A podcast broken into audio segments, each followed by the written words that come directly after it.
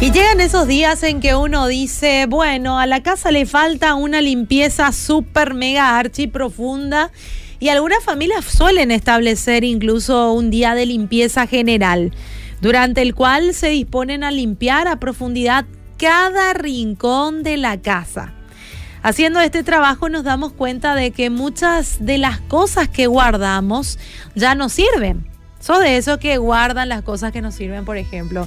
Eh, eso del, del placar. Sabes que ya no te queda y decir, no, cuando baje de peso me voy a volver a poner, pero sabes que no vas a bajar de peso, ya no vas a usar muchas cosas, ¿sí? Capaz baje, pero hay cosas que, que, que ya no vamos a usar. Y también nos encontramos con otras que ni siquiera recordábamos que las teníamos. Cuando al fin terminamos, nuestra mejor retribución es percibir esa fragancia de limpieza, esa luz que se ve en el hogar. Parece que tiene más luz cuando empezamos a arreglar todo, ¿verdad? Esa frescura que se respira en la casa. Bueno, yo te cuento que así también es en nuestra vida espiritual. Debería de ser así en nuestra vida espiritual. ¿Separamos realmente un tiempo para hacer esa limpieza profunda, tal como lo solemos hacer para nuestra casa?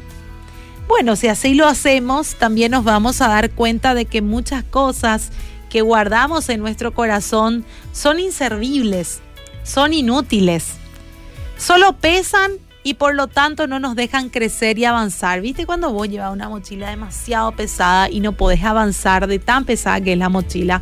Bueno, así también nos damos cuenta en, a veces cuando guardamos tantas cosas sin sentido.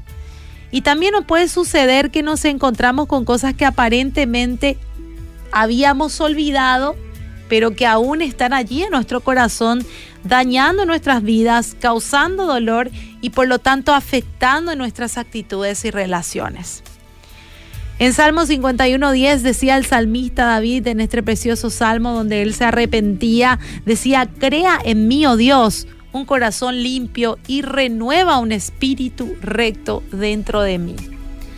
Dios quiere que ordenemos nuestra vida, lo que estaba diciendo hoy la pastora Perla también. Debemos ordenar nuestra vida para que venga lo nuevo. Hay que dejar lo viejo para que venga lo nuevo.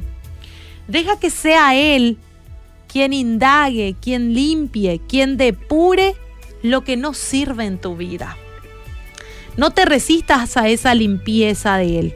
Tal vez te duela, tal vez demora un tiempo, porque estamos tan aferrados a algunas cosas por temor o por costumbre o porque simplemente no queremos dejarla ir.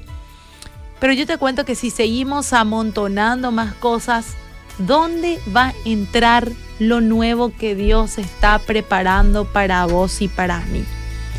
Así que mi querido, mi querida, hoy te aconsejo hoy te recomiendo y lo voy a hacer yo también. Es hora de comenzar esa limpieza. Vamos a dejar que sea Dios quien nos ayude a examinar qué, qué cosas nos edifican y cuáles son las cosas que deben ser desechadas. Quizás seguimos guardando amargas experiencias que nunca pudimos perdonar o todavía cargamos con culpas de algunos fracasos. Saben que necesitamos de ese espacio para recibir sus bendiciones. Necesitamos, hoy es el día de la limpieza general. En 2 Corintios 7, 1 dice, así que, amados, puesto que tenemos tales promesas, limpiémonos de toda contaminación de la carne y de espíritu, perfeccionando la santidad en el temor de Dios. Así que hoy Dios quiere que tu vida sea un reflejo de pureza y libertad. Llegó el día de limpieza, manos a la obra.